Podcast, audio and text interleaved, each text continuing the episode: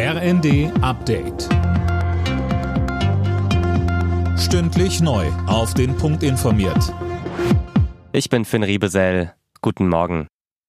In Hamburg hat es am Abend einen Amoklauf mit mehreren Toten gegeben. Um kurz nach 21 Uhr fielen im Stadtteil Alsterdorf Schüsse. Über die Katastrophenwarn-App wurde vor extremer Gefahr gewarnt.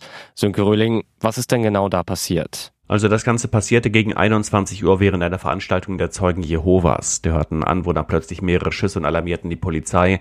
Die war auch kurz darauf mit Spezialkräften fort und stürmte das Gebäude. Da fiel nur noch ein Schuss, dann war der Amoklauf vorbei. Bislang ist von sechs bis sieben Toten die Rede, außerdem sollen acht Menschen teils schwer verletzt worden sein. Offizielle Zahlen und weitere Einzelheiten will die Polizei am Mittag auf einer Pressekonferenz bekannt geben. Die Deutsche Post will heute versuchen, einen unbefristeten Streik abzuwenden. Der Konzern trifft sich heute erneut mit der Gewerkschaft Verdi. Über 85 Prozent der befragten Mitglieder hatten gestern das Tarifangebot der Post abgelehnt und für einen unbefristeten Arbeitskampf gestimmt.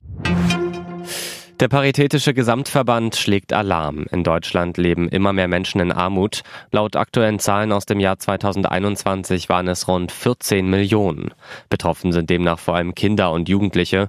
Doch wann gilt man eigentlich als arm? Dazu sagte uns der Chef des Paritätischen Ulrich Schneider. Statistisch gesehen sprechen wir dann von Armut, wenn das Einkommen des gesamten Haushaltes nicht mehr ist als 60 Prozent des sogenannten mittleren Einkommens in einer Gesellschaft. Wenn wirklich 60 Prozent unterschritten werden, gibt es kaum noch Möglichkeiten teilzuhaben. Und noch zum Fußball. Bayer Leverkusen hat das Hinspiel in der Europa League gegen Ferencvaros Budapest mit 2 zu 0 gewonnen. Union Berlin spielte gegen Saint-Gilloise aus Belgien 3 zu 3 unentschieden und der SC Freiburg verlor gegen Juventus Turin mit 0 zu 1.